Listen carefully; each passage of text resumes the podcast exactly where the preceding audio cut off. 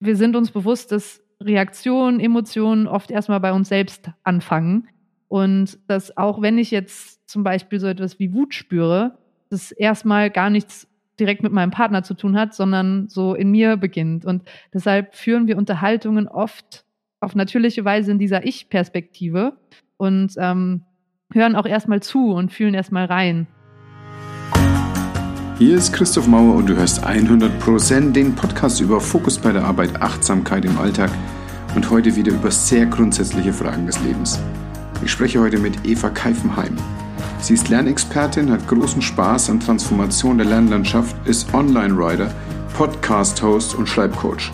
Dich erwartet ein Gespräch über Lernen, Selbstorganisation, Fokus am Rechner, freies Arbeiten und freie Gestaltung des Lebens sowie Selbstentwicklung und Entwicklung innerhalb der Partnerschaft.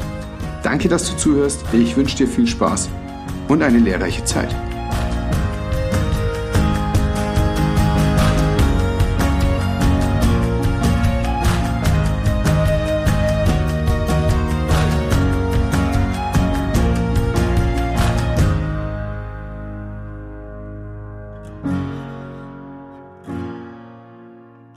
Liebe Eva, ganz herzlichen Dank, dass du dir Zeit nimmst, dass du hier im Gespräch bist. Ich bin sehr, sehr gespannt. Es gibt mehrere Themen, über die wir gleichberechtigt anfangen können und ich bin ganz gespannt, wo wir uns jetzt gleich hineinbegeben werden. Super. Ja, danke für die Einladung. Ich freue mich auch total, hier zu sein mit dir. Das ist eine ganz ungewöhnliche Situation, mit dir jetzt zu sprechen, denn eigentlich habe ich ganz viel von dir gelesen als erstes, bevor ich dich dann das nächste Mal gehört habe. Denn du bist also so ein ganz kleines bisschen eine Content-Maschine. Du schreibst ganz viel, also du bist professionelle Schreiberin, Writer, wie, wie ist das auf Deutsch?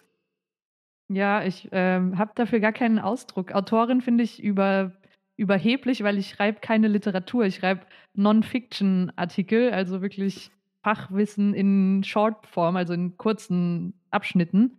Und ja, Schrift Online-Schriftstellerin trifft es, glaube ich, ganz gut. Okay, du bist Online-Schriftstellerin, aber du hast auch einen Podcast und zu beidem äh, wird es Links in den Shownotes geben und ich empfehle sowohl dich zu lesen als auch dich zu hören. Den machst du mit deinem Partner zusammen, gleich in Kürze Mann und es ist äh, sehr, sehr schön, euch zuzuhören dabei. Und wir werden nachher auch noch drauf kommen. Ich möchte über das Schreiben als erstes, denn was du da machst, ist klar äh, Non-Fiction, aber das ist ja völlig ein Unter, ein, ein Tiefstapeln, ein Untertreiben zu dem, was du da machst. Du bringst ja wirklich auf den Punkt, zum Beispiel, wie kannst du lernen, so dass du nichts mehr vergisst? Oder wie sortierst du dich so, dass dein System für alle Bereiche des Lebens geht? Also eine, wirklich eine Hilfsliteratur eigentlich, eine, eine Lebenshilfeliteratur, die du machst und in einem Medium, das ich so vorher gar nicht kannte und es heißt Medium. Was ist das denn für eine Plattform?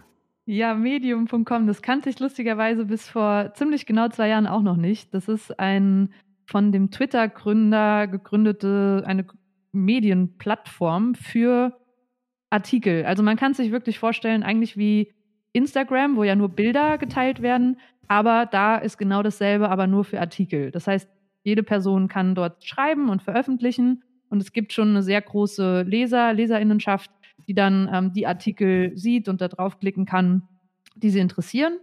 Und als Autor, Autorin kannst du eben auch Geld verdienen auf der Plattform, basierend auf der Lesezeit, die zahlende Nutzer, Nutzerinnen auf der Plattform verbringen.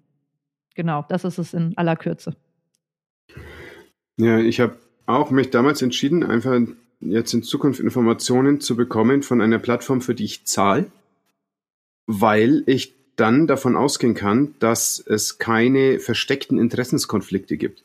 Also es wird nicht so sein, dass irgendjemand mich als Produkt sieht und mir deswegen Informationen gibt, sondern ich bin der Nutzer und bekomme saubere Informationen. Und diese Einschätzung hat sich bestätigt, zumal es ja also wirklich ein völlig okayer Betrag jedes Jahr ist. Mhm. Und das heißt, vor zwei Jahren hast du es erfahren und seitdem schreibst du dort. Was, was ist denn da eine Frequenz? Die, also bei Twitter ist es ja so, man wird famous, wenn man jeden Tag mehrere Sachen rausballert. Das kann ja so nicht sein eigentlich, ne, bei diesen längeren Pieces. Hm, ja, ist eine sehr gute Frage. Also ich habe vor zwei Jahren zum ersten Mal von einer Facebook-Bekanntschaft davon gelesen. Das war genau beim ersten Lockdown-Beginn. Und äh, wie auch äh, bei vielen anderen war in mir so dieses Gefühl, hm, jetzt kann ich irgendwas Neues starten, wo man eh hier so eingesperrt ist. und war dann neugierig und habe mir das genauer angeschaut und dann auch recht schnell entschieden, dass ich da neugierig bin und das lernen möchte, das Schreiben, auch auf der Plattform medium.com, weil ich dort selbst schon lange gelesen habe, aber nicht wusste, dass man auch selbst was veröffentlichen kann. Und äh, es hat sich so angefühlt wie ein Hobby, das ich gerne lernen würde. Und dann habe ich da am Anfang recht viel Zeit investiert, also wirklich jeden Tag zwei bis drei Stunden, die ersten zwei, drei Monate lang und ähm, ja, mich ausprobiert, wie der Schreibprozess funktioniert, welche Hürden es da gibt, auch emotional vor allem, vor welchen Ängsten man steht äh, und ähm, wie, ja, welche Schritte eigentlich notwendig sind, um so zu schreiben, dass es Leute auch lesen wollen. Und ähm, um auf deine Frage zurückzukommen, wie viel Content sollte man da veröffentlichen? Da gibt es nicht die Antwort. Man kann auf Medium auch sehr groß werden im Sinne von Leserinnenschaft und Followern ohne dass man da jeden Tag oder jede Woche etwas veröffentlicht. Der Kern ist nur, du musst erstmal so gut werden im Schreiben, dass es auch Leute lesen wollen. Und dafür braucht man einfach die Übung und deshalb führt, außer du hast schon echt viel Schreiberfahrung im Online-Raum, kein Weg daran vorbei, erstmal 40, 50 Artikel zu schreiben und die dann auch zu veröffentlichen und in dem Prozess so gut zu werden, dass es dann auch Leute Leute lesen wollen. Wenn du jetzt von den Artikeln, die du gerade schreibst, zurückschaust auf deine ersten fünf oder so, was sind dann so die Sachen, die sich wirklich verändert haben? Das ist eine fantastische Frage. Also einerseits hat sich verändert die Zeit, die es für mich braucht, meine Notizen einerseits beisammen zu haben und aber auch den Artikel selbst zu schreiben. Also für meine ersten fünf Artikel habe ich im Durchschnitt, ich würde sagen, 10 bis 15 Stunden pro Artikel gebraucht, der ungefähr fünf bis sieben Minuten Lesezeit hatte, so 1500 Wörter ungefähr. Und jetzt brauche ich für einen Artikel, der auch recherchiert und Quellen hinterlegt hat, ungefähr eine bis drei Stunden zum Schreiben. Und das ist ein ganz großer beobachtbarer Unterschied. Der andere ist, dass ich viel besser darin geworden bin, für den Leser, die Leserin zu schreiben, statt für mich selbst, weil was man da macht, ist kein Tagebucheintrag, wo man einfach in Ich-Perspektive mal drauf losplappert, sondern wirklich überlegt, wie kann ich jetzt mit meinem Wissen Mehrwert stiften für die Person, die das jetzt liest und auch so klar formulieren und alle Informationen beinhalten und Geschichten, die es haben muss, aber auch nichts nur, um jetzt mein eigenes Ego zu stärken und mich selbst darzustellen oder noch was dazu zu schreiben, weil ich es jetzt schön finde.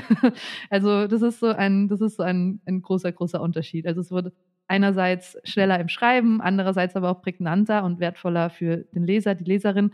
Und eine dritte Sache, und das ist vielleicht wenig offensichtlich und viele kommen da erst zu spät drauf oder auch gar nicht, ist die Überschriften, weil dein Artikel konkurriert gegen hunderte andere Artikel und die Überschrift muss im Kern zusammenfassen, was ist der Mehrwert, warum ist das jetzt die Zeit wert von der Person, die da draufklickt und aber auch nicht zu viel versprechen, sondern eben das, was man auch liefert. Und das ist ein, ein Übungsprozess und etwas, ja, was ich erst dann nach 30, 40 Artikeln äh, wirklich gelernt habe und auch jetzt immer noch übe.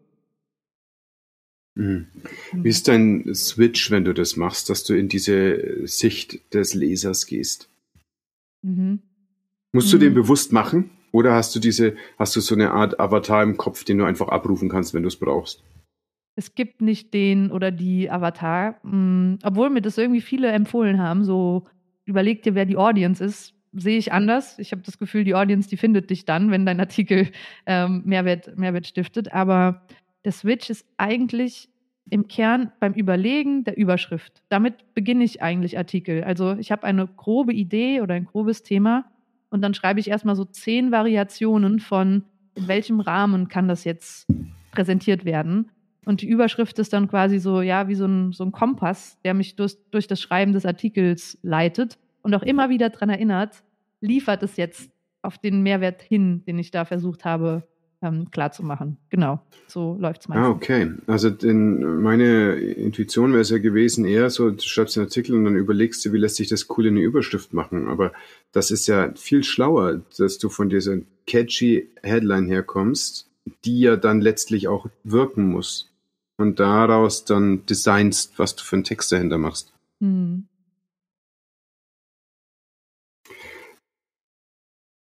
Okay. Möchtest du vielleicht zu diesem Zeitpunkt was über deinen Kurs erzählen? Gerne. Ähm, ich äh, biete einen äh, Cohort-Based Course an, also einen Kurs, der an einem Zeitpunkt startet, in dem man gemeinsam mit anderen Lernenden über, in meinem Fall drei Wochen hinweg, äh, ein sehr intensives Schreibprogramm macht, in dem man erlernt von, wie sortiere ich meine Ideen und habe das alles so organisiert, dass ich da gut drauf zugreifen kann, hin zu, wie schreibe ich und veröffentliche ich denn jetzt so, dass es auch eine breite Leserinnenschaft erreicht und zum Beispiel auch zu vielen E-Mail-Subscribern, ähm, Abonnenten, Abonnentinnen führt. Und das Besondere an dem Kurs ist, dass anders als jetzt bei Online-Kursen, wie man sie kennt, wo man Videos anschaut und auf sich alleine gestellt ist, dass abgesehen von mir auch noch zwei Editoren dabei sind, die wirklich darauf ähm, achten, dass du individuell Feedback bekommst. Du musst in jeder Woche einen Artikel abgeben, weil das Ziel ist ja, dass du schreiben lernst. Und das ist ein sehr zielorientierter Kurs, in dem es wirklich darum geht, ähm, das, gewünschte Ergebnis zu, zu bekommen. Und genau, der Kurs startet am 26. März, findet aber dreimal im Jahr statt. Ich werde den auch nochmal im Sommer und nochmal im Herbst anbieten und teile da auch gerne den Link und freue mich auch ähm, ja. zu telefonieren für alle, die Interesse daran haben und erstmal mehr wissen wollen über die Inhalte. Auf jeden Fall, der kommt in die Shownotes. Und äh, bringst du Leuten dabei auch bei, wie sie diese, dieses Lesetempo, was du offensichtlich hast, hinbekommen? Oder ist das was, was man schon vorher haben muss? Du liest doch total schnell und merkst dir alles. Ist mein Eindruck von außen. den, den, Eindruck haben viele und viele sagen mir so, ja, du, du musst ja ein super Brain sein, aber das bin ich nicht und ich lese überhaupt nicht schnell. Ich lese auch nicht besonders langsam. Ich würde sagen, ich, ich habe sogar mal, ähm, ja, man kann es ja auch so Speedreading-Tests machen. Ich lese in einem ganz durchschnittlichen Tempo. Also es ist auch nicht mein Ziel, besonders schnell zu lesen.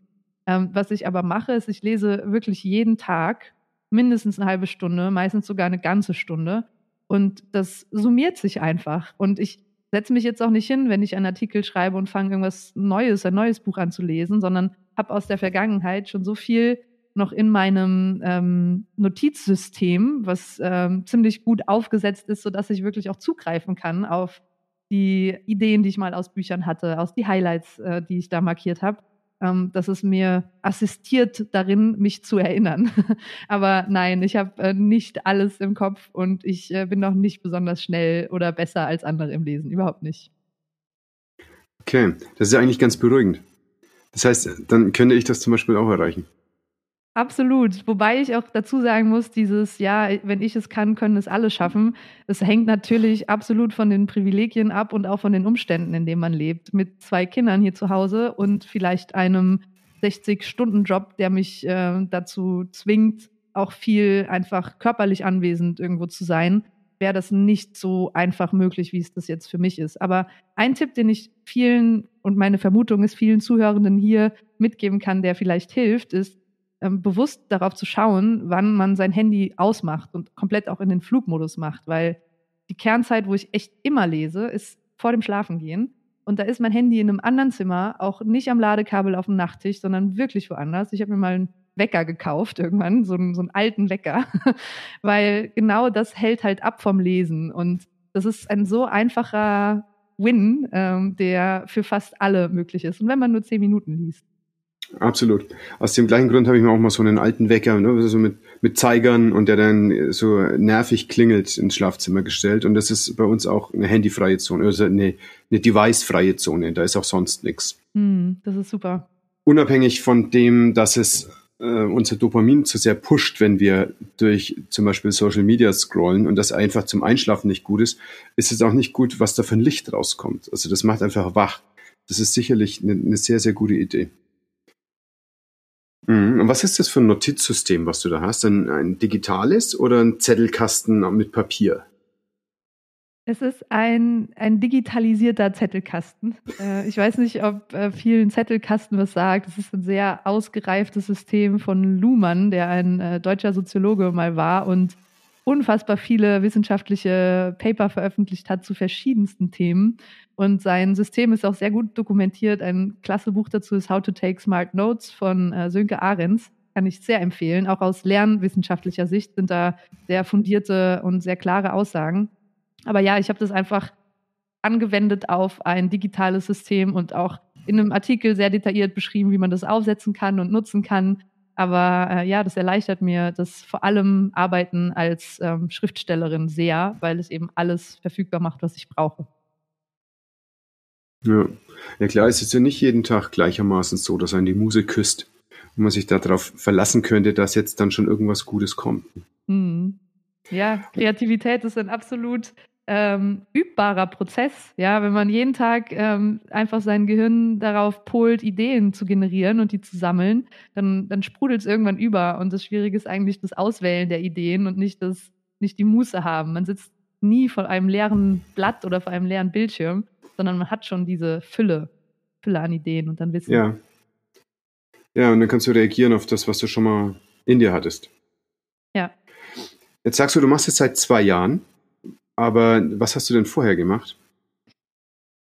Vorher war ich, ich habe ursprünglich äh, Wirtschaftspädagogik in Frankfurt, dann ähm, Strategie- und Innovationsmanagement in Wien an der Wirtschaftsuni studiert und hatte dann meinen Master in der Tasche und saß dann 2018 bei McKinsey im Vorstellungsgespräch. Das ist eine Unternehmensberatung, die viele BWL-Studierende als so das Nonplusultra ansehen. Ähm, sehr kritisch zu hinterfragen. Jedenfalls saß ich da und habe aber ganz klar gespürt in meinem Bauch so, wow, ich sollte hier ganz schnell verschwinden und ich gehöre hier überhaupt nicht hin. Und ich habe zwar keine Ahnung, was ich jetzt machen will, aber das ist es irgendwie nicht. Und habe mich dann ähm, meiner Intuition folgend bei einer NGO äh, in Österreich beworben, Teach for Austria, von der Teach for All ähm, Organisation kommend, die ähm, das Ziel haben, Bildung gerechter zu machen für alle Kinder, alle Jugendlichen und war dann zwei Jahre als Vollzeitlehrkraft an einer Brennpunktschule in Wien, an einer Hauptschule, ähm, wo ich aber parallel zum Unterrichten, ich habe Mathe und Informatik unterrichtet und Sport, ähm, halt eben diese Ausbildung bekommen habe, wie Systemtransformation und auch ähm, Veränderungen im Klassenzimmer passieren kann. Und das ist eigentlich auch jetzt der Kern meiner Arbeit. Das Schreiben, das mache ich aus eigener Neugierde und das Fortbilden und diesem Kurs, weil es mir super viel Spaß macht. Aber der Kern meiner Selbstständigkeit ist tatsächlich ähm, ja, Veränderung von Bildungssystemen und da ähm, verwende ich auch die meiste meiner Zeit drauf. Das heißt, wer bucht dich dann dafür? Hm, ganz konkret, also in der Vergangenheit hat zum Beispiel die Innovationsstiftung für Bildung hier aus Österreich, die ähm, ja im öffentlichen Bereich angesiedelt ist, ähm, mich beauftragt bei zum Beispiel einem Gründungsprozess von einer Wirtschaftsbildungsstiftung zu unterstützen. Aber jetzt seit so einem halben Jahr arbeite ich ganz eng zusammen mit einer NGO aus England, Big Change. Die verstehen sich selbst als Katalysator für Transformation.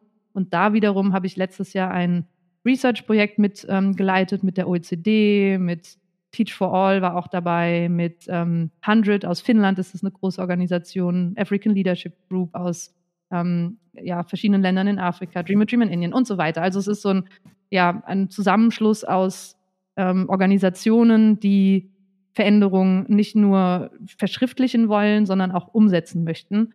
Und das ist super spannend. Also ich bin sehr dankbar, so ein wunderbar spannendes Projekt gerade zu haben, weil ich da selbst ganz viel lernen darf von denen, die, die da schon viel bewirken. Ja, das klingt extrem interessant. Also auch Austausch mit solchen Leuten für, für die ganze Welt und alle haben so ein Thema, was sie richtig antreibt und du darfst dich mit denen austauschen. Wie großartig ist das denn? Absolut. Ein, ein pures Geschenk ist das, ja. Und das ist ja jetzt schon weitgehend ortsunabhängig, oder? Also es ist Zufall, dass ihr in Wien wohnt. Wir sind nach Wien gezogen, weil mein Partner, wie wir auch in unserem ähm, Podcast oft darüber reden, äh, Medizin studiert und ich damals ähm, am selben Wohnort wie er sein wollte und Wien auch schon immer schön fand. Äh, aus dem Grund sind wir beide her. Jetzt äh, mittlerweile ist aber auch ein Grund, weshalb ich mich überhaupt selbstständig gemacht habe, mein Wunsch nach Freiheit im Sinne von wann und wo ich arbeite. Und deshalb ist es zumindest für mich im Moment ortsunabhängig, für meinen Partner nicht, aber zielweise irgendwann auch. ja, weil äh, wir sind beide, oder ich vor allem, bin kein, keine Winterfreundin. Das darf ich ja, vielleicht oh, ja. gar nicht sagen. aber, aber ja, ich äh, verschwinde dann am liebsten immer für drei Monate an irgendeinem warmen Ort. Und das erlaubt mir jetzt seit zwei Jahren meine selbstständige Arbeit zum Glück auch. Ja, Glückwunsch. Im letzten November war ich eingeladen, auf Fuerteventura zu arbeiten für eine Woche und konnte meine Familie mitnehmen. Und es hat mir gut gefallen, muss ich sagen. Also wir konnten da mehr baden gehen und in Hamburg, wo wir losgeflogen sind, war irgendwie Schneeregen. Und das gefällt uns ganz gut. Äh, jetzt werden wir über die nächsten Jahre das hoffentlich auch so, äh, also hoffentlich äh, über die nächsten Jahre, denn dass es so werden wird, ist ganz sicher, da brauche ich kein hoffentlich davor. Also das wollen wir schon haben, dass wir in der Nähe von Wellen sind. Also meine Frau ist eine ganz begnadete Kitesurferin und auch, also nicht nur gut, sondern auch begeistert und da geht's ihr richtig gut. Aber wenn wir halt da sitzen, wo wir gerade sitzen, dann ist das Meer nah, aber du brauchst einfach eine, eine schnellere um, Anschlagzeit, um ranzukommen ans Wasser. Und so stellt sie sich das vor, dass wir dann im Winter dann irgendwo in der Gegend sind, wo Welle und Wind gut sind. Und da kann ich total mitgehen. Das finde ich total attraktiv. Mhm. Mhm. Und jetzt gestalten wir das so über die nächsten Jahre, dass das so wird. Und es ist spannend zu erleben, wie dann Leute darauf reagieren. Ich habe in einer Klinik, in der ich ab und zu aushelfe, das mit Kollegen besprochen. So unser erster Schritt ist, dass wir immer am Ende vom Quartal drei Wochen frei haben. Dann haben sie mich angeschaut und angefangen zu lachen. Ich gesagt, ja, aber das ist ja, ist ja ganz gut. So, also einfach regelmäßig eine Zeit, die ich völlig frei verplanen kann, wo wir beide wissen, da, da können wir was machen. Und dieses Jahr haben wir ganz viel Fortbildung da rein. Das ist auch eine bewusste Entscheidung, Fortbildung statt Urlaub, aber wir hatten einfach die Zeit, das da reinzumachen. Und das ist natürlich doppelt so viele Wochen Urlaub, wie die Kollegen dort haben. Das ist für die schon erstmal wahrscheinlich zum Lachen, weil sie sich das gar nicht vorstellen können, dass man sowas einfach selber entscheiden kann. Und das konnte ich mir früher auch nicht vorstellen, dass ich einfach selber entscheide, wann ich Urlaub mache. Wenn du immer einen. Dienstplaner hast, der dir das sagt, dann denkst du ja auch gar nicht drüber nach, wie du es eigentlich gestalten möchtest. Mhm, absolut. Also das sind äh, spannende Sachen, ne? was da im Kopf passieren auf dem Weg zur Freiheit. Ja. ja, ja. Gratulation zu der Entscheidung, so selbstbestimmt ähm, ja, zu gestalten, wie Arbeit denn ins Leben passt und nicht wie das Leben in die Arbeit passt. Ja, ja, ja, total. Ich merke das immer wieder, dass ich dann trotzdem reinrutsche. Unser April, der wird total voll sein und dafür waren andere Monate jetzt schon weniger voll. Also das ist, ist einfach ein Prozess, wo ich auch immer wieder mich anpasse und wie fühlt sich das gerade an und ist es vielleicht einfach Blödsinn? Darf ich an manchen Stellen lernen, besser Nein zu sagen, wenn jemand mich fragt, ob ich mit aushelfen kann? Und stellt fest, also was ist halt wurscht, ob ich da jetzt noch mehr verdiene oder nicht in dem Monat. Das, aber ich habe keine Zeit mehr halt. Ja. Also das geht ja nicht. Ich kann das doch nicht machen und sehe dann meine Familie nicht mehr. Aber wo kommen wir denn da hin? Mhm. Mhm. So.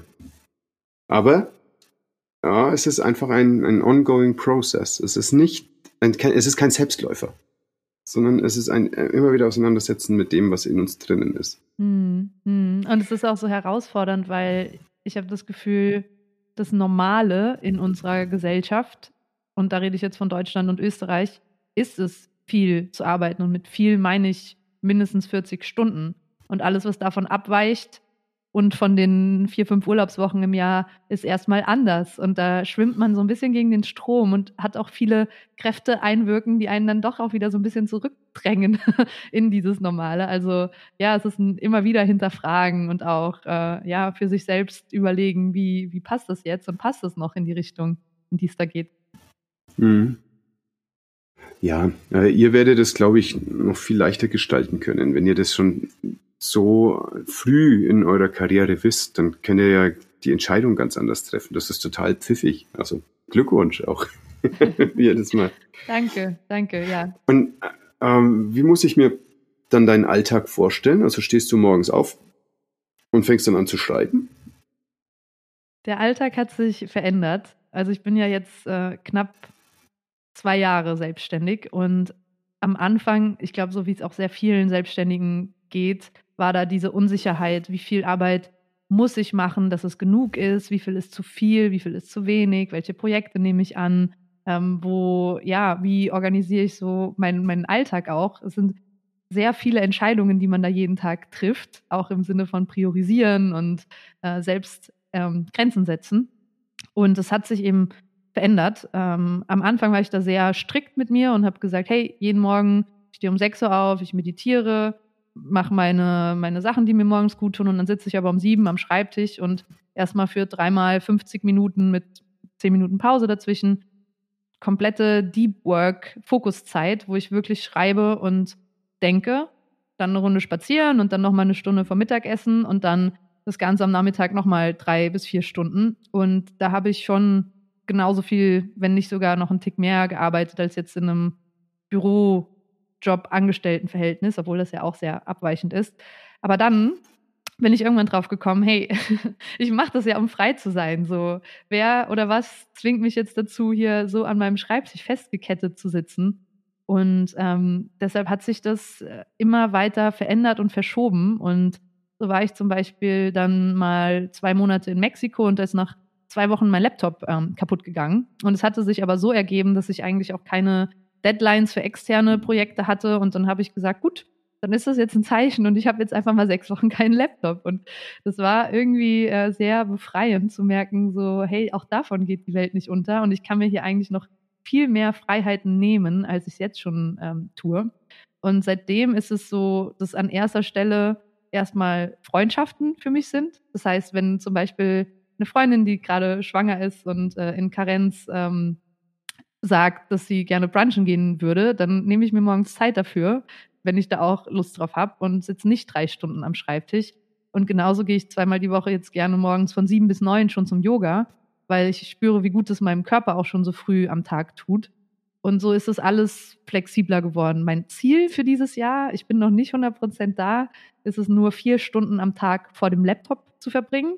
Und das inkludiert auch Freizeit vor dem Laptop, das heißt YouTube-Videos schauen oder irgendwelche Artikel lesen und wirklich viel Zeit abseits vom Bildschirm zu verbringen. Zum Beispiel auch in sozialen Projekten, bei irgendwelchen ehrenamtlichen Dingen mit Jugendlichen und Kindern oder auch Gitarre spielen. Einfach Dinge tun weg vom Bildschirm. Und es ist gar nicht so leicht, weil vor allem, also ich bin jetzt Ende 20 und ähm, bin halt damit aufgewachsen seit Anfang des Studiums, dass so Produktivität gleich Laptop-Zeit ist. Und das ist so der Habitus, in dem auch viele in meiner Umgebung leben. Und es ist erstmal herausfordernd, das Leben auch zu füllen mit, mit Dingen abseits von Laptop und Arbeit, aber umso schöner, äh, wenn, wenn man es denn tut. Ja, absolut. Und ich glaube, dass ganz viel davon aber auch nur so Ritus ist wieder. Also viele Leute gucken auf ihren Monitor, um beschäftigt zu wirken aber eigentlich ist da eine gähnende geistige Windstille. Mhm. Aber die, so, die Show ist halt, wenn man am Computer sitzt und dann vielleicht nur ein bisschen hektisch hin und her klickt, dass das dann so ist, dass da jemand sich große Gedanken macht. Mhm. Ja. Ja, das ja, ist schön durchblickt. Es ist, es ist einfach auch spannend, wenn, wenn man sich selbst diese, es ist ja eine selbstgewählte Zeitspanne, diese vier Stunden, aber das einen dann dazu führt zu sagen, okay, was ist denn wirklich essentiell und wie schaffe ich denn jetzt auch in der Zeit, die Dinge zu erledigen, die erledigt werden sollen. Und ich habe zum Beispiel meine E-Mails, da schaue ich zweimal am Tag nur rein, weil diese kleinen Ablenkungen durch auch diese ganzen Messenger-Dienste, sei es jetzt Slack, was ja für die Arbeit da ist, oder am schlimmsten LinkedIn, äh, einen komplett davon ablenken kann, was man eigentlich machen wollte. Und dann vergehen Stunden und äh, es man kommt nicht dazu, das zu tun, weshalb man eigentlich am Laptop sitzt. Und indem ich mir selbst diese Grenze auferlege, habe ich das Gefühl, das Wichtigste machen zu können und aber dann auch einfacher Nein zu sagen, weil, weil es da einfach diese klare, klare Linie für mich gibt. Hm. Ich meine, es ist Kevin Kelly, der Autor, der Wired mitbegründet hat und ein paar sehr, sehr großartige Bücher in den letzten 20 Jahren geschrieben hat, der hat eine Stunde Internet am Tag, was seine Frau ihm für Recherche freischaltet. Und ansonsten ist sein Computer abgeschaltet vom Netz und er kann einfach produktiv arbeiten. Wow. Und da hat er sich eben diese Kontrollinstanz von außen geholt. Und diese Stunde hat er Zeit dann, um zu recherchieren. Und dann nach der Stunde ist auch das Netz wieder weg. Wow. Das ist Next Level. da ja. werde ich noch ein bisschen drüber nachdenken. Das ist eine ernüchternde Radikalität. Aha. Wow. ja, aber auch befreiend ja. klingt mhm. Das klingt so. Und wenn man sich anguckt, was dabei rauskommt, das sind wirklich originelle Gedanken. Und möglicherweise kommen originelle Gedanken aus einer Tiefe, die nur erreicht wird, wenn nicht an der Oberfläche die ganze Zeit Pinks kommen. Mhm ich kenne es ja auch, dass ich manchmal richtig das Bedürfnis habe, so hier, da ist jetzt ein roter Punkt über irgendeiner App. Ich will, dass der Punkt weg ist. Aber ich weiß ja, ich habe also weder die Zeit noch die Muße darauf zu antworten, und ich will, dass der Punkt weg ist. Also wie gestört ist das denn? Das wurde also offensichtlich, wurde das so programmiert, dass es mich nervt. Hm. Klappt. Ja, ja. ja. da, da habe ich auch viel Zeit drauf verwendet, mich einzulesen in diese ganzen ähm, ja, psychologischen Trigger, die mit ähm, ja von sehr, sehr schlauen, den schlauesten Menschen da im Silicon Valley ähm, gestaltet wurden, um möglichst viel deiner Aufmerksamkeit, unsere Aufmerksamkeit an bestimmte Geräte zu binden, weil das Geschäftsmodell dieser Unternehmen darauf beruht und allein dieses Infinity Scrolling, dass man halt nicht wie bei einer Zeitung irgendwann ans Ende angelangt, sondern immer wieder, wie bei so einer Slotmaschine, bei so einem Spielautomaten, wo man so an diesen Hebel zieht, wieder neue, neue Anreize bekommt und ähm, ja, gar nicht, gar nicht aufhören kann. Und das ist äh, beunruhigend und äh, erfordert wirklich auch mechanischen Eingriff. Und ich habe eine Zeit lang wirklich mein Handy weggelegt in den Schrank für drei Stunden, während ich geschrieben habe, äh, damit ich auch gar nicht impulsiv daran greife, weil da können wir uns teilweise gar nicht gegen verwehren, weil diese Mechanismen so stark sind. Mhm. Mhm. Mhm. Ja, also es gibt ja zwei Industrien, die ihre äh, Konsumenten als User bezeichnen, das ist die Drogenindustrie und die Computerindustrie. und äh, das ist ja schon irgendeine Gemeinsamkeit, die ich ganz frappierend finde. Mhm. Das stimmt. Das stimmt. Ja. Ähm, und ja, das ist, es erfordert einfach ein ganz großes Bewusstsein. Wir haben uns zum Beispiel jetzt mit unseren Kindern überlegt, dass wir nicht wollen, dass sie von Bildschirmen angezogen werden. Das heißt, wenn einer von uns mit dem Telefon was zu tun hat und meine Frau arbeitet auch mit dem Telefon, dann geht sie halt in einen anderen Raum. Und es hat eine ganze Zeit lang wirklich gut funktioniert. Mm, das heißt, dass also mein Telefon war für meinen Sohn Tata, weil er wusste, da kommt Musik raus. Er hat es überhaupt nicht als Bildschirm wahrgenommen, sondern als Musikgenerations- oder Generierungsinstrument. Und inzwischen zeigen wir ihm aber halt manchmal Videos. Neulich hat er in einem Buch ein Snowboard gesehen und wollte wissen, was das ist. Und dann haben wir ihm halt ein Snowboard-Video gezeigt. Und da sehen wir auch, wie dieses Bewegtbild seinen Fokus wirklich band. Das ist ganz, ganz spannend. Und so sehen wir es bei ihm natürlich klarer, aber das ist ja bei uns genauso. Die Mechanismen sind die gleichen. Mhm. Und natürlich, wenn vor uns irgendwas rumtanzt, dann achten wir da drauf, weil wir seit halt vielen Millionen Jahren darauf achten, was vor uns rumtanzt. Mhm. Das, das spricht uns wirklich ganz tief an. Und viele, viele Prozesse da, die laufen wirklich auf einer, auf einer biologisch sensiblen Ebene ab. Mhm. Sonst wäre es nicht so erfolgreich. Mhm. Absolut. Und wow. wir müssen uns auch bewusst sein, wir sind das Produkt. Also wir sind nicht der Konsument, wir sind das Produkt. Mhm. Oder da schicke ich dir nachher noch eine, einen TED-Talk von Tristan Harris. Das fällt mir der Name zum dritten. Bitte? Ist es Tristan Harris? Wie? Tris, Tristan nee. Harris. Okay. Lana, ah, glaube ich. Ich, ich schicke dir nachher den Link Gerne. und ich stelle ihn hier auch in die Show Notes rein. Das ist ein Typ, der auch bei The Social Dilemma Hast du den Film gesehen? Das war eine Netflix-Doku, ja. wo es um diese Social Media geht. Das ist dieser mit den Dreadlocks, der so ein bisschen mopsig ist. Ah, und oder so heißt der, oder? Mh, hm, ja, irgendwas mit einem J. Ich, ich mhm. finde es noch. Und der hat also einen TED-Talk gemacht und äh, das macht unheimlich Spaß, ihm zuzuhören. Der ist blitzgescheit und der ist unglaublich witzig und er nimmt überhaupt kein Blatt von den Mund. Und da drin erklärt er, dass diese Schere, in, also es ist wie eine, wie eine kognitive Dissonanz, die wir haben. Auf der einen Seite sollen Tech-Unternehmen unglaublich viel Gewinne machen und die Aktien sollen hochgehen. Auf der anderen Seite sollen Internet-Services nichts kosten. Und keiner von den Leuten kommt drauf, dass das nicht zusammenkommt. Mhm. Und der nächste Schritt ist dann eben rauszufinden, vielleicht bist du gar nicht der Konsument. Vielleicht bist du das Produkt wenn du das kostenlos zur Verfügung gestellt bekommst, vielleicht konsumiert diesen Service irgendjemand ganz anderes, der nämlich mhm. dafür zahlt. Mhm. Indem er zum Beispiel Werbung schalten kann und so weiter. So, und das wow. ist natürlich eine schockierende These. Und das wäre nichts, was mir so in dieser Klarheit einfach mal eingefallen wäre. Absolut. Also das schaue ich mir wirklich gerne an. Freue ich mich, wenn du den Link in den Show Notes ja. oder auch dann per E-Mail teilst. Ja, du kriegst ihn so und alle anderen kriegen sie über die Shownotes. Ja. ja. Wem könntest du denn dieses Online-Publizieren so als Konzept überhaupt empfehlen? Ist es was für jeden? Da, oder ist der Kuchen irgendwann zu Ende? wenn er aufgeteilt wird unter zu vielen? Oder wie, wie siehst du das denn? Wie kannst du denn da Leute guten Gewissens motivieren, die dir dann äh, vielleicht Konkurrenz werden?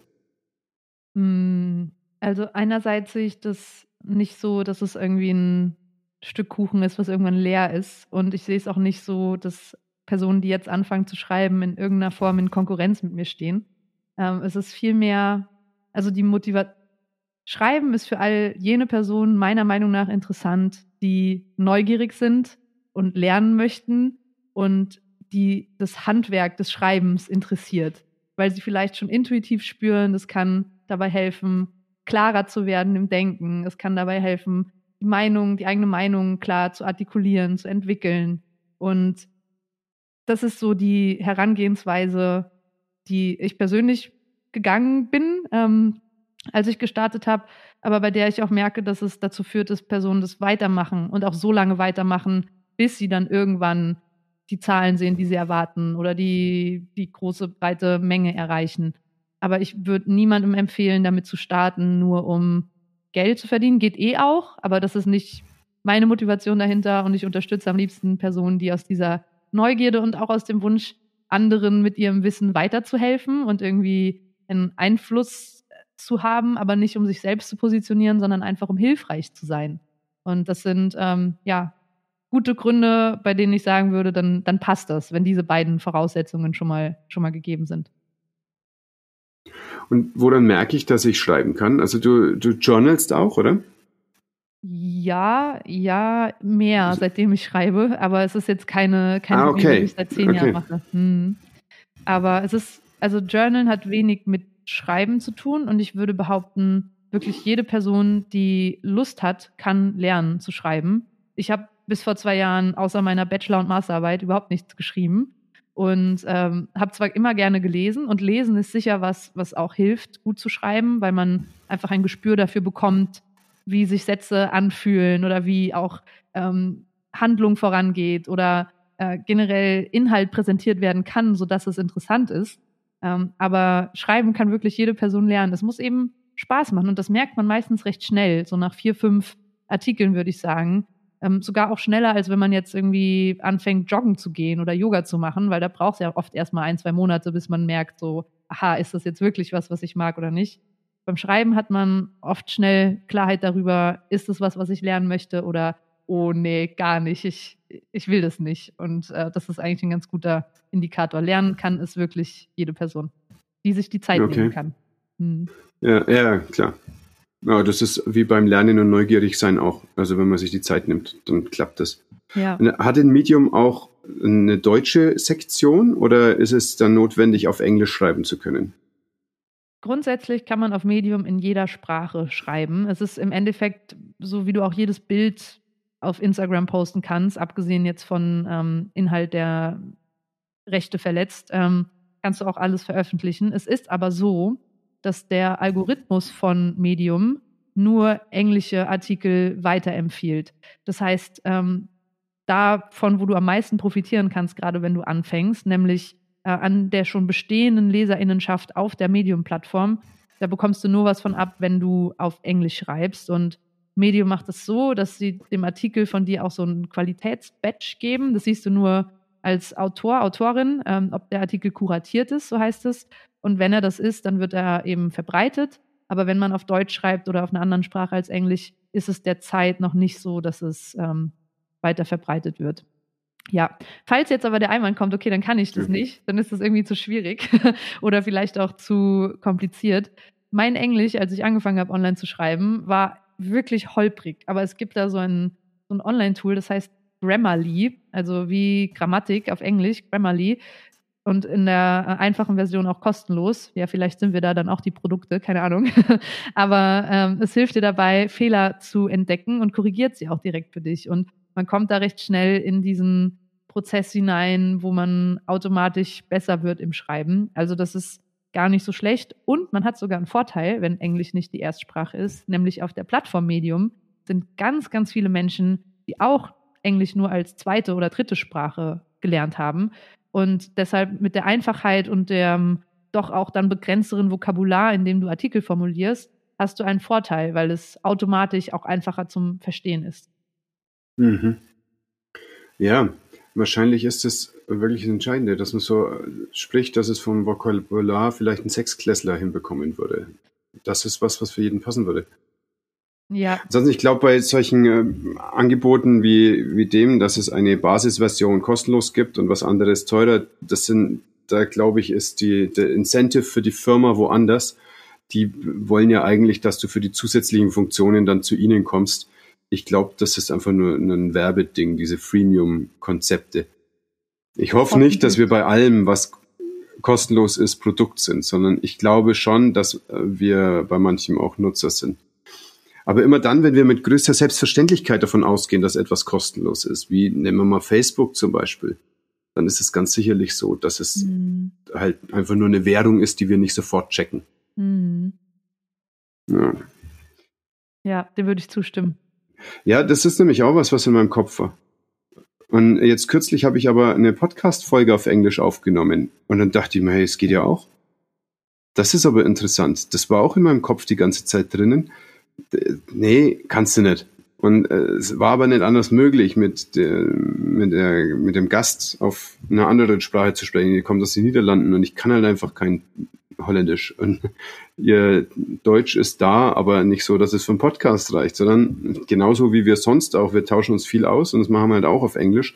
Und das hat ja auch funktioniert. Aber ich habe da trotzdem ein bisschen gebraucht, bis ich soweit war. Das, und jetzt gehst mal mit deinem Englisch einfach raus und jetzt wird's publiziert. Und es hältst mhm. jetzt einfach mal aus, dass dann halt nicht jedes jeder Abklang von einem TH so ist, wie du das selber aus Netflix kennst oder so. Mhm. Und du hast ja selbst gesagt in unserer Unterhaltung heute, anything worth doing is worth doing poorly. Und das trifft ja genau auch den Kern von dem, was du gerade beschreibst.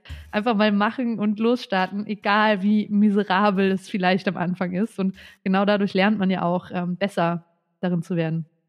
Absolut. Das ist ein ganz toller Satz. Ja. Mhm. ja, Grüße gehen raus an Marshall Rosenberg, vor allem aber an Caroline Bitschnau, die mir den Satz beigebracht hat. Ja, das darf ich an der Stelle gleich sagen. Also heute ist ein Doppelaufnahmetag und ich war auch gerade in dem Podcast zu Gast von Eva und Christoph zusammen wachsen. Und das ist auch eine schöne und ähm, etwas weniger laberige Folge als das hier, wo wir wirklich viele verschiedene Themen machen, sondern es geht ganz präzise um Hypnose und was das mit den Menschen macht und wie das wirkt und was es mit mir auch gemacht hat, um da hinzukommen. Eine schöne Folge, die ich sehr empfehle und auch das gibt's in den Show Notes als Link. Lass uns doch gleich mal zum Podcast weitersprechen. Ich mag euren Podcast total gern. Zum einen, weil ihr beide Hammerstimmen habt und es wirklich angenehm ist zuzuhören. Zum anderen, weil ihr mit so einer radikalen Ehrlichkeit miteinander umgeht und über ganz persönliche Themen sprecht. Dankeschön für die lieben Viel mehr, als ich, ja, völlig verdient. Äh, viel mehr noch persönliche Themen eigentlich, als ich in deinen Artikeln lese. Also es ist nochmal eine ganz andere Art zu kommunizieren, was du da machst und auch ganz andere Inhalte. Was bedeutet denn der Podcast für euch? Hm, schöne Frage. Der Podcast ist entstanden aus dem Wunsch vor ja etwas mehr als zwei Jahren, dass wir gerne ein gemeinsames Projekt hätten. Ähm, etwas, was wir regelmäßig miteinander machen, ähm, auch vielleicht auf einer intellektuellen Ebene. Und da haben wir vor zwei Jahren gesagt, hey, lass uns einfach mal einen Podcast starten und uns regelmäßig miteinander sehr ehrlich und sehr offen austauschen und über alle Themen, die uns irgendwie interessieren. Das haben wir am Anfang eingegrenzt mit Gesundheit, Finanzen und aber auch Fragen rund um Liebe und Beziehungen. Und daraus hat sich dann eben dieser, diese Regelmäßigkeit entwickelt. Wir machen das, veröffentlichen eine Folge pro Woche, sind jetzt irgendwie bei Folge 100 15 oder so. Und ähm, ja, es, ist, es bedeutet mir sehr viel, da mit 100% Präsenz einmal die Woche mit meinem Partner oder auch mit so spannenden Gästen wie dir ähm, heute ins Gespräch zu kommen und da sehr offen sich auszutauschen, Fragen zu stellen und aber auch selbst nach Antworten zu suchen. Hm. Was mir aufgefallen ist, wenn ihr euch unterhaltet, dass ihr ein ganz bewussten Umgang mit euren Emotionen und euren Reaktionen habt aufeinander. Also manchmal wirkt es so, als ob das wirklich erst in eurem Austausch für jeden einzelnen von euch greifbar wird, was das eigentlich gerade macht. Und was mir eben sehr angenehm auffällt, ist, dass dann nicht der andere sofort in so eine Reaktion gehen muss, sondern dass das erstmal stehen darf, so wie es ist. Und also gerade Christoph, der fragt ganz oft ja auch nach wie sich das für dich anfühlt, was das für dich bedeutet und so. Also es ist ein ganz sensibler Umgang, finde ich, den ihr da miteinander habt. Ist es euer Podcast-Mood oder ist das so, wie ihr miteinander sprecht? Das wurden wir schon ein paar Mal gefragt. Wir haben auch schon gehört, so das kann ja nicht sein, dass ihr so miteinander redet. ähm, aber nein, das ist unser. Ja, das kann absolut sein. Ja, es ist wirklich unser ganz normaler Umgang miteinander. Dieses Buch, was du auch in unserer Folge erwähnt hast, ähm, Gewaltfreie Kommunikation, das haben wir vor einigen Jahren äh, auch gelesen und uns damit beschäftigt. Und äh, wir sind beide Menschen, die, hm, ich würde sagen, wir sind uns bewusst, dass Reaktionen, Emotionen oft erstmal bei uns selbst anfangen.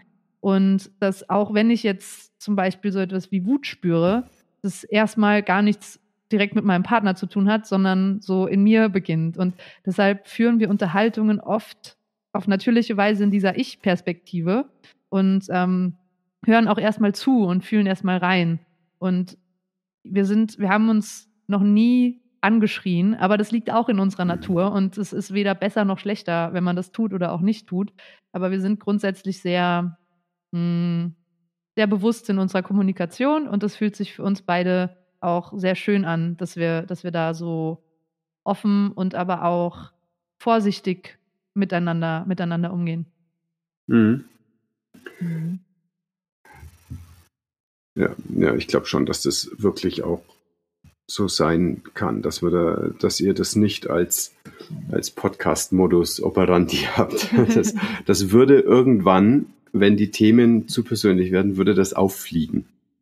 Ich, ich überlege gerade, ob es Situationen gibt, wo es mal nicht so ist. Es gibt es auf jeden Fall. Mir kommt gerade so ein Beispiel. Eben habe ich ja über diese fokussierte Schreibzeit geredet, die ich am Anfang meiner Selbstständigkeit hatte. Und wenn Christoph mich in diesen drei Stunden ansprechen wollte, wo ich aber so verbissen war auf mein Schreiben, da war ich schon so, okay, jetzt nicht, es geht jetzt nicht, lass mich in Ruhe. Und auch das war jetzt nicht beleidigend oder ausfallend, aber es gibt schon auch ja, Grenzen oder auch Reaktionen äh, auf bestimmte, auf bestimmte Fragen, die jetzt dann nicht komplett in sich gekehrt und 100% reflektiert sind. Also auf jeden Fall. Ja. Ja, ich habe da anscheinend auch einen Gesichtsausdruck, der sowas ähnliches aussagt. Wir haben bei uns jeder ein Arbeitszimmer und manchmal, wenn meine Frau nur einen ganz kurzen Impuls zu einem Text, den sie gerade schreibt oder so, was mir da noch einfällt, was er fehlt oder so.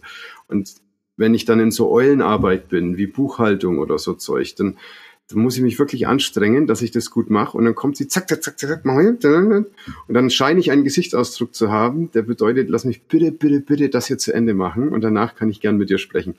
Ich weiß nicht genau, wie ich gucke, aber er funktioniert. Den muss ich mir auch abschauen, obwohl es mittlerweile auch sehr klar bei uns ist so, wenn ich meine Kopfhörer anhabe, dann heißt es, ich bin gerade konzentriert und kann nicht gestört werden, auch nicht wegen mhm. irgendeiner wichtigen Idee. Aber ja, es ist so, so ein Prozess. Was läuft über die Kopfhörer, wenn du fokussierst? Mhm. Beim Schreiben, ich habe so eine Schreibplaylist auf Spotify, die sich jetzt in den letzten zwei Jahren, die ich da entwickelt habe, die aber keine Lyrics hat und die ich auch gerne teile, die ist äh, auch gar nicht besonders, aber ich höre einfach dann ein Lied in Dauerschleife für drei Stunden. Und das bringt mich einfach in so einen voll tiefen Fokus-Mode, der ja mich dazu einlädt, einfach wirklich die ganze Umgebung auszublenden, weil was ich gemerkt habe, und es sind wirklich auch Noise-Canceling-Kopfhörer, selbst wenn im Stiegen, im Treppenhaus jemand die Tür laut zumacht oder draußen irgendwie die, der Krankenwagen vorbeifährt, dann lenkt mich das ab und es erfordert wirklich Aufmerksamkeit, wieder zurückzukommen. Und diese Noise-Canceling-Kopfhörer, die beamen mich einfach weg in das zum Beispiel Schreiben. Mhm. Ja, ich würde sehr gerne den Link zu der Playlist in die Show Notes packen. Das finde ich total spannend. Und das ist tatsächlich so, dass solche Wiederholungssachen in einen Trance-Zustand bringen. Also wenn du immer wieder das Gleiche hast. Ich habe vorhin in der Folge bei euch über Walter Bongartz gesprochen, mein Hypnoselehrer, und der hat ganz viel Sprachforschung gemacht. Und welche archaischen Trance-Sprechmuster es so gibt. Und das ist ganz oft so, dass es da so ein melodisches und dann kommt irgendeine ganz kleine Änderung und dann kommt so jede Silbe die ich jetzt gemacht habe ist halt ein Wort und bam bam heißt dann was anderes ganz konkret zum Beispiel könnte es sein dass du er hat sich viel mit den Ah, das war eine lustige Sache. Da, da mussten wir ein bisschen lachen. Er hat sich mit Swahili auseinandergesetzt und es gibt zum, äh, den ähm, einen Stamm, Chaga heißt es hier in, auf Deutsch, und die Sprache ist das Ki-Chaga. Und das Ki-Chaga ist eine Bantu-Sprache, genauso wie das Ki-Swahili. Ki ist die Vorsilbe für Sprache. So, du merkst, ich habe mich mit dieser Sprache auch schon auseinandergesetzt. Mhm. Und zwar war meine Facharbeit in Englisch damals, das, das ist schon ein bisschen her, aber die gab es also, die war zu der Mischsprache, die entsteht in den Secondary Schools in Tansania, seit die Native Speaker, Englischlehrer, nicht mehr da sind, weil es keine Unterstützung mehr gab. Dann sind nicht Native Speaker äh, Lehrer da gewesen und dann kam was raus, eine, eine Art Pidgin Englisch und das heißt dort Tansingeresa und ist eine Mischung aus Swahili und Englisch und das ist eigentlich außerhalb von diesem Biotop Secondary School nicht gut verständlich. Die machen ganz wilde Sachen. Also verwenden Adjektive als Substantive und so. Zum Beispiel, she's a beautiful. Also das eine, sie ist eine Schönheit. Und würden einfach das Adjektiv verwenden. Und das finden die alle ganz normal. Führt dazu, dass die alle auch erstmal zwei Semester pro bedeutig Englisch brauchen, wenn sie an die Uni gehen, weil sie einfach kein Englisch können, um danach weiter zu verstehen. So. Und äh, wir wissen das deswegen, oder ich weiß das deswegen, weil wir dort am Kilimanjaro waren, denn ein Bruno Gutmann, ein Missionar, hat die Glocken von unserem Kirchturm, als 1933 alle Glocken zu Kanonen eingeschmolzen werden sollten, in einen Container gepackt und hat die einfach nach Tansania gefahren und hat gesagt, es ist ihm völlig egal, wo genau die landen, aber die werden nicht zu Kanonen. Und diese äh, Glocken hängen dort noch am Kilimanjaro in einer kleinen Gemeinde namens Kidia. Und es wurde dann viele Jahrzehnte später aktiviert durch den Pfarrer, der damals hier am Ort war. Und der hat gesagt, das muss er sich anschauen. Und dann ist er da runtergefahren. Deswegen kannte ich Bruno Gutmann.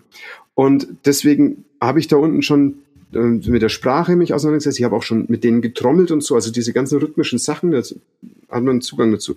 Und jetzt erzählt in Frankfurt mein Hypnoselehrer von Bruno Gutmann. Und ich schaue, er, sagt Gutmann und ich sage Bruno, oder? Der Missionar. Und so, und so kamen wir also ins Gespräch über Swahili. Und Swahili ist eine extrem rhythmische Sprache. Du würdest also zum Beispiel so ein Satz, Nina Forachisana Nakuna Nava Yasiku Nyingi. So, ich freue mich, dich nach so langer Zeit wiederzusehen. Und äh, das ging dann und dort ist es zum Beispiel so, dass die, wenn sie in Trance gehen, ähm, heilige Orte abgehen im Kopf. Zum Beispiel, ich äh, bringe meine Krankheit zum heiligen Baum so und so, von dort kommt mir Kraft. In dem nächsten Satz, ich bringe meine Krankheit zum heiligen See so und so, von dort her kommt mir Kraft. Das machen die bis zu 50 Mal immer das gleiche Satzmuster, aber ein Ding ändert sich, nämlich einmal der heilige Baum, einmal der heilige See, einmal der heilige irgendwas. So. Und das wird so oft wiederholt und dadurch kommen die Leute in eine super tiefe Trance. Und was wir bei euch im Podcast besprachen, die, diese Trance ist der Heilraum. Dort ist die Antwort auf das Problem. Und wir haben das ausprobiert natürlich. Wir haben jetzt hier keinen Bezug zu heiligen Bäumen und heiligen Seen, aber du kannst es ja mit deinem Körper auch machen. Mhm. Dieses warme Gefühl von Entspannung geht von der Brust in deinen Rücken. Dieses warme Gefühl von Entspannung geht von der Brust in deinen Nacken. Dieses warme Gefühl von Entspannung geht von der Brust in deine Schultern. Und so machst du immer weiter. Und du merkst es schon. Das macht instant was und das macht was, wenn ich das mit 20, 30 verschiedenen Körperteilen mache, macht das total was mit den Leuten. Und deswegen haben wir uns da so mit Sprache auseinandergesetzt, mit diesen Rhythmen. Und das ist für mich jetzt intuitiv verständlich, wenn du einen Sound in Dauerschleife hast, dass es genau dieses selbe Stadium gibt. Und dann bist du nämlich in einem Raum, in dem es einfach passiert. Super spannend. Ich hatte bis jetzt überhaupt keine Begründung dafür, warum das klappt, aber es macht total Sinn. Und auch den Beispielsatz, den du da gesprochen hast, da hat man schon gehört, wie sehr das in diesem wiederkehrenden Rhythmus ist. Also ja, danke fürs Teilen. Ja, danke schön, dass du mir eine eine Real-Life-Anwendung gegeben hast. ich verwende es oft in der Therapie, aber das ist wirklich sehr, sehr interessant, was du da machst. Ich freue mich auf die Playlist. Hm. Aber es ist Geschmackssache. Also wenn, wenn äh, du anfangen möchtest zu schreiben, empfehle ich dir auch selbst deine Playlist zusammenzustellen, weil es gibt so viele Lieder ohne Lyrics, die Stimmungen treffen. Also es ist da sicher nicht begrenzt auf die 50 Lieder, die ich da zusammengepackt habe. Und man sagt ja, dass eigentlich Mozart gut ist. Jetzt bist du auch noch in Wien gerade. Oder ist dir das zu viel Selbstironie? Ähm äh, so klassische Musik, die nimmt mich emotional zu sehr mit. Dann, also die, die erfordert aktives Zuhören, habe ich das Gefühl, zumindest für mich. Äh, dazu kann ich nicht gut schreiben, aber es ist Geschmackssache, ja. Mhm. Mhm. Okay, extrem spannend. ähm, oh, jetzt haben wir aber einen, einen schönen Rundumschlag gemacht eigentlich. Wir haben, das war mir wirklich wichtig, mit dir über diese Kurse zu sprechen, denn es ist, das ist auch was, was mich natürlich interessiert. Wie kann ich, wie kann ich das, was in mir drinnen ist, noch effektiver weiterbringen? Aber da hast du schon was dazu erzählt. Du hast was erzählt, wie wichtig kohortenbasiert ist auch was völlig Neues. Ich glaube, ich habe wirklich viel durch dich schon gelernt, bevor du das wusstest, dass es mich überhaupt gibt. Das ist ein Rieseneffekt, den dieses Publizieren hat. Du hast gerade schon gesagt, es kommen Leute auf euch zu und haben eine Meinung manchmal schon oder wissen eure Meinung, weil sie einen Podcast von euch schon gehört haben. Wie fühlt sich das an, dass du mit Leuten Kontakt hast, die über dich was wissen und du weißt nicht was? Hm. Ich glaube, für die, also für, ich habe das Gefühl, für mich ist es weniger schwierig als für die Leute, die schon so viel gehört haben, weil oft kommt dann im weiteren Verlauf des Gesprächs raus, so, ach, übrigens, ich habe da eigentlich alle Folgen zu eurer offenen Beziehung gehört und ähm, ja, finde es super spannend und habe da auch schon drei Stunden mit meinem Partner, meiner Partnerin drüber gesprochen. Da habe ich dich da noch eine Sache zu fragen. Und natürlich ist die Antwort von meiner Seite ja, weil sonst würden wir das nicht im öffentlichen Raum teilen und da über verschiedenste Themen so offen sprechen. Aber nee, komisch für mich war es tatsächlich nur, äh, als ich wusste, dass meine Eltern auch diesen Podcast hören und meine Schwester da ganz, ähm, ja, auch involviert war. Und äh, ja, abgesehen davon war es nie ein komisches Gefühl. Mhm. Ja, du reißt ganz kurz ein Thema an, was tatsächlich spannend ist in eurem Podcast, äh, dass ihr eine offene Beziehung führt, das jetzt auch weiter, ihr habt jetzt in Kürze einen äh, Hochzeitstermin, ihr werdet es auch als offene Ehe weiterführen. Und ich kann mich erinnern, du hast diese, diesen Gedankengang, wenn meine Eltern das jetzt hören und so auch im Podcast artikuliert. Und das äh, halte ich für ganz nachvollziehbar, weil es ja schon die alten Muster, wie Beziehung gelebt wird, völlig auf den Kopf stellt und von innen was Neues kommt. Ähm, die, die Frage, was sind eure Erfahrungen, das ist mir zu platt jetzt in dem Moment, sondern vielleicht ist eher die Frage, ist es die, die logische Fortsetzung für euch von diesem Konzept, einander die Freiheit zur Weiterentwicklung zu verschaffen? Oder was mhm. ist die Intention, dass ihr etwas macht, was so sehr an den, an der Überzeugung der Mehrheitsgesellschaft und an dem, wie ihr auch aufgewachsen seid, vermute ich jetzt einfach, an, an sowas so stark rütteln kann? Hm. Gute Frage. Ähm, eigentlich, also ganz ursprünglich fand ich dieses Konzept offene Beziehung absolut befremdlich, eben weil ich aus einem kleinen Dorf komme, katholisch aufgewachsen bin, noch nie Kontakt damit hatte. Und als äh, dann eine Freundin hier in Wien ähm, diese Beziehungsform gelebt hat, war erstmal da das, was viele auch ähm, spüren oder auch äh, so reagieren, wenn, wenn sie das von uns hören, so, wow, warum? Und aha, und geht ihr euch jetzt die ganze Zeit fremd und ist es Betrug und warum würde man das tun? Und ich bin zu eifersüchtig und all diese Dinge, die dann so hochkommen. Ähm, und dann sind wir aber halt eben weiter haben uns weiter damit beschäftigt, weil es so eine starke Reaktion in uns ausgelöst hat. So, aha, warum denken wir gerade eigentlich so und woher kommt das und was in uns hat da gerade eigentlich Angst vor oder findet es merkwürdig oder verurteilt das? Und dann kamen wir eben drauf, auch durch viele andere tolle Podcasts und Bücher, dass eigentlich Monogamie uns antrainiert wurde, vor allem auch ähm, durch die Kirche und das ein sehr neues Konzept ist, wenn man jetzt unsere ja, gesamtgesellschaftliche Entwicklung anschaut.